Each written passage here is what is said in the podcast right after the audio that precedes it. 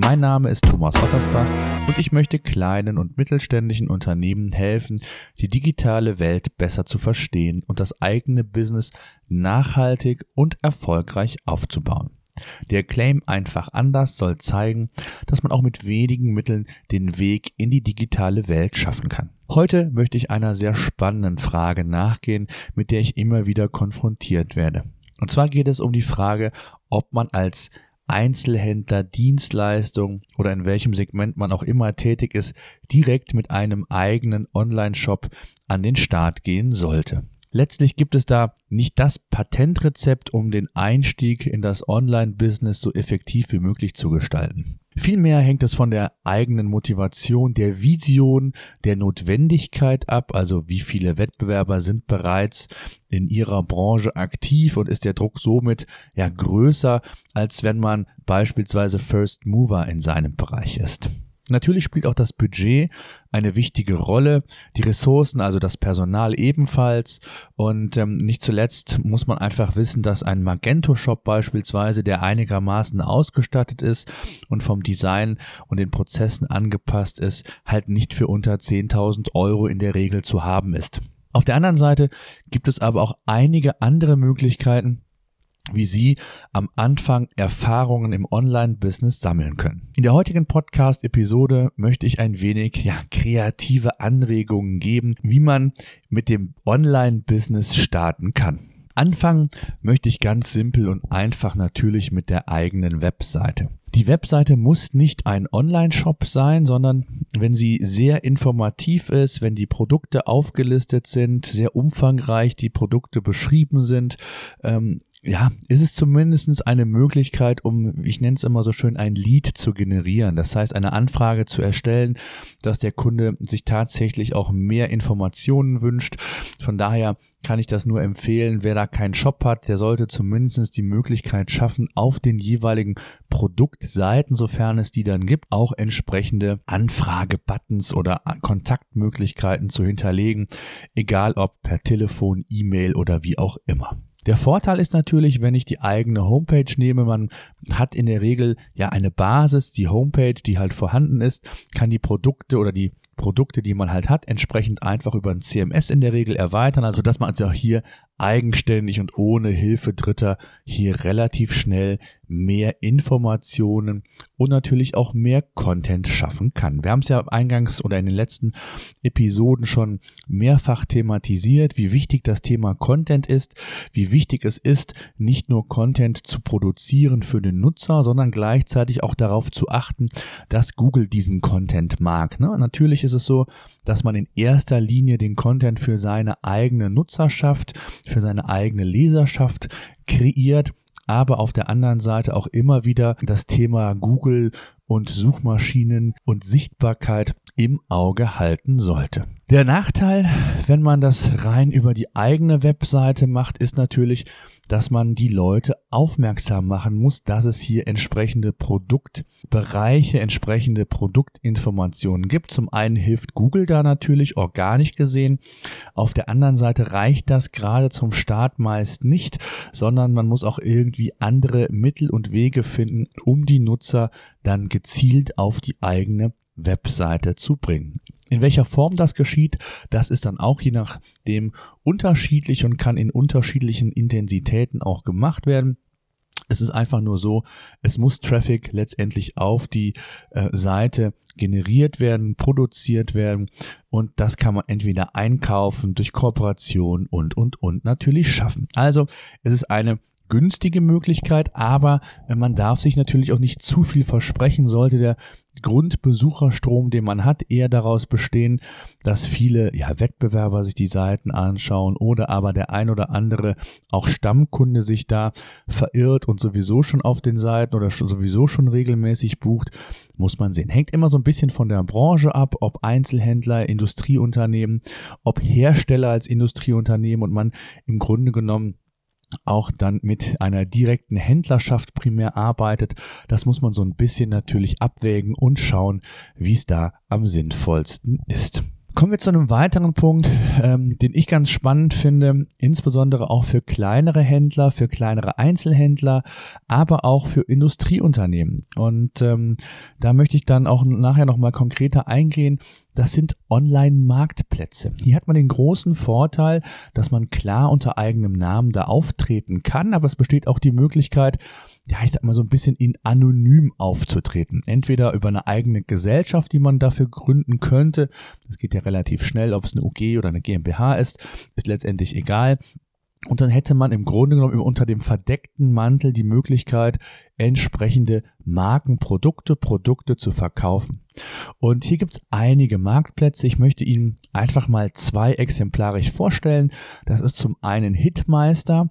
Hitmeister.de bietet die Möglichkeit, dass man die eigenen Produkte im Look and Feel von Hitmeister und auch im Namen von Hitmeister den Nutzern anbieten kann. Der Vorteil ist, Hitmeister hat zwei Millionen Besucher roundabout im Monat. Das heißt, es sind vorhandene Besucherströme einfach da, von denen man ebenfalls dann partizipieren kann und muss hier nicht entsprechend Geld in die Hand nehmen, um dann die Leute für relativ viel Geld zum Teil auf die eigene Seite beziehungsweise das eigene Angebot aufmerksam zu machen. Auf der anderen Seite ist es natürlich so, dass es dem Ruf in Anführungszeichen, dem Image vielleicht auch schaden kann, wenn man es selbst nicht hinbekommt, ein eigenes Shop-Angebot anzubieten das muss man immer so ein bisschen natürlich abwägen, äh, mit welcher Strategie man da herangeht.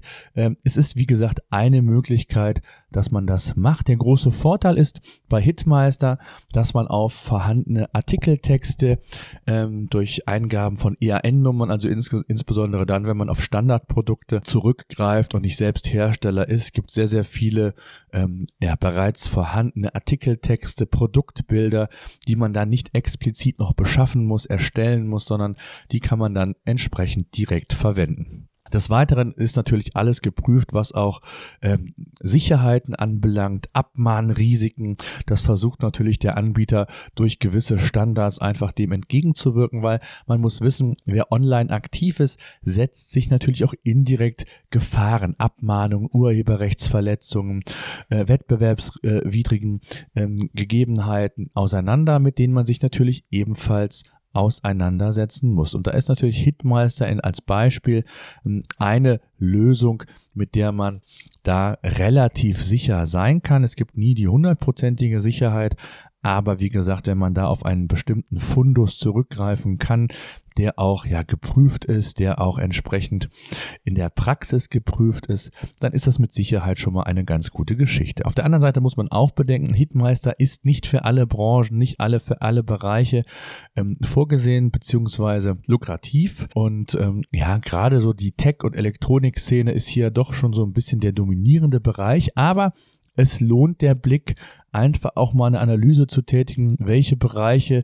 sind hier in meinem Segment überhaupt vorhanden, Kontakt aufzunehmen mit dem Anbieter und zu analysieren, inwieweit da tatsächlich dann auch eine Aktivität sinnvoll sein kann. Ja, ein zweiter Online-Marktplatz, den natürlich dann schon ja eigentlich jeder kennt, ist eBay. eBay hat und das einfach nur mal in der aktuellen Studie 700 Millionen Besucher im zweiten Quartal 2016 weltweit begrüßt. Rund 80 Prozent sagt man der dort angebotenen Waren sind mittlerweile Neuwaren. Und so hat sich eBay in den letzten Jahren ja enorm verändert. Ähm, Sie wissen es vielleicht selbst, als Auktionsplattform für gebrauchte Waren hat eBay ähm, vor gut 20 Jahren begonnen und hat sich mittlerweile, wie gesagt, zu einem Marktplatz entwickelt, wo vorzugsweise Neuwaren angeboten werden. Der Vorteil natürlich bei eBay ist, ich habe es gesagt, dass man hier natürlich nicht nur im eigenen Lande die Produkte anbieten kann, sondern auch mit wenig Aufwand im Verhältnis auch das internationale Geschäft testen kann, Produkte entsprechend anbieten kann und so auch ja nochmal eine viel, viel größere Reichweite entsprechend nutzen kann. Und das ist natürlich gerade ein Riesenvorteil, gerade ein ganz großer Hebel. Es sind zum Teil eine Million Produkte in einer Gruppe. Hat natürlich auch den Nachteil, dass da natürlich ein enormer Wettbewerb zum Teil herrscht. Und da gilt es sich dann entsprechend auch zu differenzieren. Da gibt es viele, viele Möglichkeiten, wie man das machen kann, angefangen vom vorhandenen Template, also vom Verkaufstemplate, ähm, was man jenseits der, der eBay-Standards äh, nutzen sollte, ähm, wo man entsprechend ja das Template wie eine Art Shop mittlerweile äh, auch für Cross-Sellings entsprechend verwenden kann. Und da gibt es eine ganze Menge Möglichkeiten, die man hier im professionellen Umfeld bei eBay mittlerweile hat. Der Vorteil ist, man kann sofort einsteigen, man kann sofort anfangen, äh, man muss nicht über den Power-Seller-Status ähm, direkt sich das irgendwie verdienen, sondern theoretisch kann man da auch als kleiner Händler sofort loslegen und entsprechend einstellen. Das Vorteil ist, es sind geringe Einstellgebühren, die da aufkommen und eBay kriegt halt pro Abverkauf noch eine gewisse Gebühr. Ja, speziell für den Einzelhandel, ich weiß nicht, ob Sie es mitbekommen haben, wurde vor letzt, äh, Ende letzten Jahres ein Projekt namens München-Gladbach auf die Bahn gebracht.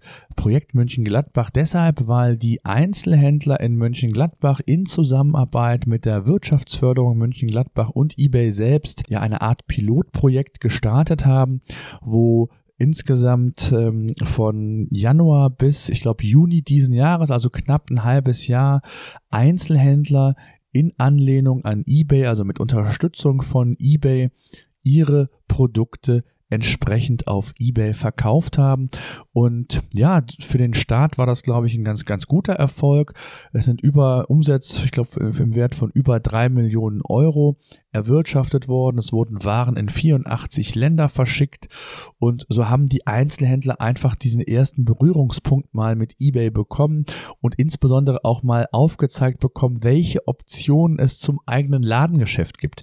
Wie man das dann beispielsweise noch weiter ausbaut auf andere Marktplätze, wie man das Thema Multichannel vielleicht sogar geschickt einbaut. Das sind nochmal ganz andere Geschichten, die kann man ebenfalls ähm, dann weiterentwickeln. Aber ich glaube, in dem Fall, insbesondere bei den kleinen Händlern, ging es dann darum, überhaupt erstmal aufzuzeigen, welche Optionen und welche Möglichkeiten eBay hier als Marktplatz, als internationaler Marktplatz denn überhaupt bietet. Und man muss halt keinen eigenen Shop haben. Man kann erste Erfahrungen im E-Commerce sammeln, insbesondere auch was das Thema ja, Support, Ressourcen anbelangt. Denn eBay hat natürlich nochmal andere Anforderungen als ein eBay oder ein klassischer Online-Shop vielleicht, gerade auch das, was das Thema Support anbelangt. Auch das darf man nicht unterschätzen und man muss einfach wissen, dass diese Schnelllebigkeit, die Amazon einem vorgibt, natürlich auch bei eBay weitergetragen wird. Vielleicht sogar der eBay-Kunde noch ein Stück weit sensibler ist, was das Thema anbelangt. Also alleine aus der Historie bedingt, dass man einfach eine Erwartungshaltung hat, relativ schnell oder sehr schnell die Waren, die man ersteigert oder gekauft hat, dann auch entsprechend entsprechend zu Hause nutzen kann. Ja, insgesamt sind äh, laut eBay 17 Millionen aktive eBay-Kunden in Deutschland. Das zeigt nochmal so ein bisschen das Potenzial, was auch bei uns allein in Deutschland mit eBay vorhanden ist. Das internationale Geschäft habe ich angedeutet und wer halt ein Ladenlokal, um bei dem Beispiel stationären Handel einfach mal zu bleiben hat, der kann sein Ladenlokal auch als Lager theoretisch nutzen, kann Ladenhüter dort anbieten, die vielleicht im stationären Geschäft nicht verkauft werden. So gibt es da kreative Möglichkeiten, aber auch nichts nur der Einzelhändler, sondern auch Dienstleister, Industrieunternehmer, wie auch immer, hat hier Möglichkeiten, aktiv zu werden und insbesondere auch Industrieunternehmen, die als Hersteller fungieren, die vielleicht so ein bisschen das Problem sehen, diese Kannibalisierung ähm, natürlich auch mit dem direkten Handel, äh, der halt im Grunde genommen wirklich das gesamte Geschäft über den Handel betreibt und nicht im B2C-Geschäft aktiv ist und Sorge hat, dass man so ein bisschen den eigenen Händler verprellt, hat die Möglichkeiten, äh, Learnings über eBay zu ziehen, indem man, ich habe es ja eingangs gesagt, das vielleicht so ein bisschen indirekt verschleiert über eine eigene Gesellschaft, dann die entsprechenden Markenprodukte dort anbietet, mit den Preisen spielen kann und schauen kann, wie die Produkte ankommen, ob in Deutschland oder eben international. Also ein ganz spannendes Thema, ähm, insbesondere auch das Thema äh, Projekt München-Gladbach für den Einzelhandel ähm, kann ich nur empfehlen. Ich verlinke es gerne auch in den Shownotes nochmal. Wer da Interesse hat, kann sich da gerne auch weitere Informationen noch einholen. Ja, ein weiterer Marktplatz, um dabei nochmal zu bleiben, ist natürlich Amazon. Und Amazon ist hier weltweit Marktführer. Das, was, sieben, was eBay mit 700 Millionen Besuchern weltweit hat, hat Amazon mit 1,1 Milliarden Besuchern gemacht. Also nochmal wesentlich mehr auch im weltweiten Blick. Und insbesondere bei uns in Deutschland hat Amazon natürlich einen ganz, ganz großen Marktanteil auch nicht zuletzt dank des Amazon Marktplatzes, den auch immer mehr Händler Unternehmer für sich entdecken, auch Unternehmer oder neue Unternehmer, die einfach äh, ja sich unabhängig machen wollen, nutzen immer häufiger Amazon als Marktplatz. Und der Vorteil, den natürlich eBay auch hier hat, es ist einfach ein Riesenpotenzial an Trafficströmen, an Besuchern bereits vorhanden. Man muss wenig Eigenwerbung machen für die Produkte, sondern vielmehr darauf achten, dass man dann in den Rankings bei Amazon oder eBay entsprechend vor dem Wettbewerber steht. Und da gilt es so ein bisschen seine Hausaufgaben zu machen. Stichwort Amazon SEO äh, versus klassisches SEO für Google ist hier ein Thema. Genauso auch eBay SEO gibt schon seit Jahren, äh, gibt es verschiedene Parameter, die man beachten sollte, äh, damit damit das eigene Angebot dann im Algorithmus von den jeweiligen Marktplätzen dann auch möglichst oben zu finden ist.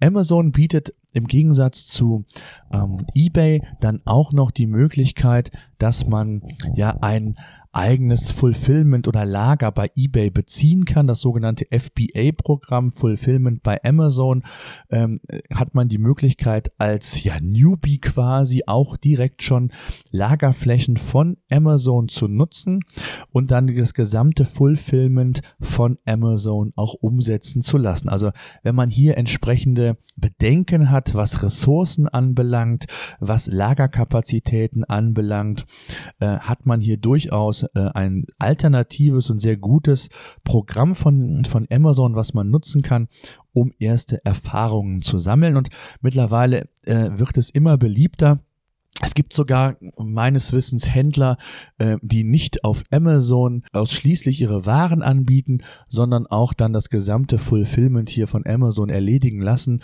Ähm, auch das gibt es, glaube ich, aber da holen wir uns gerne auch nochmal einen Experten ähm, in den Podcast, äh, zu dem wir dann ausführlich nochmal das Thema Amazon und auch eBay besprechen werden. Heute ging es mir eigentlich nur darum, einfach mal ein paar Alternativen aufzuzeigen. Dann gibt es natürlich auch kostenlose Lösungen, wie beispielsweise WooCommerce. WooCommerce, ich verlinke das auch in den Shownotes nochmal. Das WooCommerce basiert auf dem CMS WordPress. Das ist zu, ja, ich sag mal, weit verbreitet im Bereich Blogging. Auch im Unternehmerbereich nutzen sehr viele Unternehmer ähm, ja, WordPress als Basisversion für den eigenen Blog. Und WooCommerce ist quasi ein eigenes Plugin ausgerichtet auf ja wenige Produkte, also unter 100 Produkten, eher sogar unter 50 Produkten.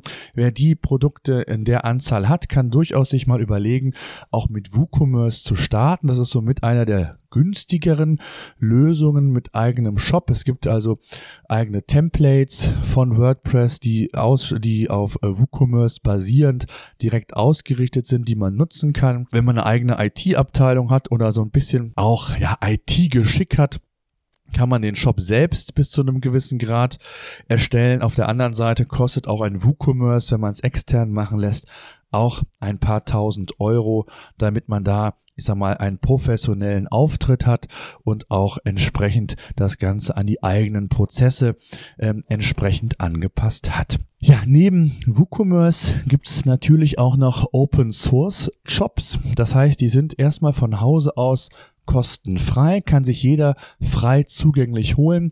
Der große, das große Aber kommt, dass man die in der Regel so in der ja, Form äh, nicht direkt nutzen kann, sondern das Ganze sich dann auch anpassen lassen muss. Ein Magento beispielsweise mit eigenem Layout und entsprechend auf die eigenen Prozesse abgestimmt, kostet dann auch schon mal 10.000 Euro oder mehr. Also auch das muss man immer wieder da im Blick haben und ist natürlich dann auch die Frage, ja, in welchem Grad man direkt in das Online-Business einsteigen möchte. Nicht zuletzt natürlich auch immer wieder im Hinterkopf haltend, dass es mit den Initialkosten dann nicht getan ist, sondern anders als bei den Marktplätzen muss man natürlich selbst dafür Sorge tragen, dass immer wieder neue Besucher den Weg auf die eigene Webseite, in dem Fall auf den eigenen Webshop finden. Was natürlich auch ebenfalls denkbar ist und eine ganz gute Strategie ist, ist natürlich die Kombination. Soll heißen, eigener Webshop und in den verschiedenen Marktplätzen unterwegs zu sein. Aber auch hier muss man immer wieder das Thema Ressourcen berücksichtigen und man darf nicht unterschätzen, welcher Aufwand es darstellt, in den einzelnen Kanälen aktiv zu sein und vor allen Dingen auch den Ansprüchen der potenziellen Kunden gerecht zu werden, sei es was Support anbelangt, sei es was Serviceleistungen anbelangt, sei es was Retourenmanagement anbelangt und, und, und. Also, da gibt's einiges, was man beachten sollte. Es gibt einige Möglichkeiten, die ich äh, ja aufgezeigt habe, was das Thema Einstieg ins Online-Business angeht. Wer klein anfangen möchte, hat hier wirklich gute Möglichkeiten, sehr schnell und einfach auch erste Learnings im Online-Business oder E-Commerce entsprechend zu sammeln und kann sich dann so Step by Step weiterentwickeln und schauen, wie das Ganze im eigenen, in der eigenen Branche mit den eigenen Produkten funktioniert. Und bin ich Hersteller, ist es sogar noch ein Stück weit einfacher, äh, denn da liegt die Zukunft drin. Es gibt unheimlich viele, und ich habe es eingangs ja gesagt, bei eBay gibt es bis zu einer Million Angebote in einer Produktkategorie. Sie können sich vorstellen, wie man sich da nur noch schwierig differenzieren kann. Die Produkte werden immer substituierbarer und wer hier als Hersteller mit eigenen Marken auftreten kann, wird zukünftig enorme Vorteile haben und insbesondere auch, ich sehe es hier in der Industrie und das Industrieunternehmen. Ähm, ich habe beispielsweise ähm, ja einen Kontakt zu einem Möbelhersteller, der die Möbel selbst herstellt, aber sich bislang noch nicht so getraut hat, den direkten Weg ins Endgeschäft zu gehen, weil eben das Problem über den Handel da ist. Ne? Dass 90, 95 Prozent, vielleicht sogar noch mehr der Absätze über den Handel geschehen und man hier nicht, ja, sich traut vielleicht oder noch nicht die Notwendigkeit sieht, ich weiß es gar nicht ganz genau, hier entsprechend auch alternative Vertriebswege sich mal anschaut und testet. Und wie gesagt, gibt es da Möglichkeiten, wie man das einigermaßen anonym in Anführungszeichen zumindest auf den ersten Blick gestalten kann. Und da sollte man durchaus aktiv werden, denn die großen Hersteller zeigen es ja auch. Es geht sowohl mit dem Handel als auch im Direktvertrieb. Letztendlich auch immer eine Frage der Preisstrategie, welche Serviceleistungen man bietet und, und, und, damit man dann den Handel nicht direkt vor den Kopf stößt, sondern einfach das auch aus dem Prozedere heraussieht, hier entsprechend Learnings und Erfahrungen in dem Bereich zu ziehen. Beispielsweise ein großer deutscher Textilhersteller ist seit einigen Jahren online schon aktiv, auch mit eigenem Online-Shop. Es gibt letztendlich auch ähm, ja, stationäre Läden, das ist eigentlich so das Kerngeschäft in ganz Deutschland verteilt. Und man macht es folgendermaßen, dass man das gesamte E-Commerce-Konzept eigentlich dahingehend aufbaut, auch alle Produkte, die man in den stationären Läden anbietet, insbesondere natürlich auch Ladenhüter, in den Fokus stellt und dann vielleicht auch mal, was das Thema Preisstrategie angeht, hier testet. Ich weiß, dass man im Online-Shop zum Teil die Produkte teurer verkauft hat als in den stationären Läden und die Nutzer haben einfach die Gewohnheit mittlerweile auch online shoppen zu können, ähm, dann entsprechend auch genutzt und äh, da war der Preis dann ja in dem Fall sekundär. Das ist natürlich nicht immer so, äh, hängt natürlich auch insbesondere von den Produkten, von der Branche ab. Ich habe es ja schon mal thematisiert, ob ich als Hersteller eigene Produkte anbiete oder ob ich in einem Markt bin, wo ja die Produkte substituierbar sind und ich mich irgendwie über Serviceleistung, über den Preis, über welche Dinge auch immer differenzieren muss. Ich hoffe, das war mal so ein paar Gedanken, ein paar Punkte äh, zum Thema oder zu der Frage, ob ich einen eigenen Online-Shop denn überhaupt benötige zum Start. Und wie gesagt, das kann man nicht pauschal beantworten. Äh, das muss man individuell betrachten. Es gibt viele, viele Möglichkeiten, wie man den Einstieg letztendlich schaffen kann. Und da sollte man dann auch für sich selbst immer schauen, dass man hier dann den richtigen Weg gibt. Ja, das soll es gewesen sein mit dieser Podcast-Episode. Ich hoffe, Sie konnten was mitnehmen. Weitere Informationen oder Fragen zu dem Thema können Sie mir gerne auch in den Show Notes stellen. Die Show Notes dieser Podcast-Episode finden Sie unter ottersbach-consulting.de 007. Und 007 steht für die siebte Episode. Gerne können Sie mich auch jederzeit unter info at ottersbach-consulting.de kontaktieren. Ich helfe Ihnen gerne und gebe auch Tipps. Bis zum nächsten Mal.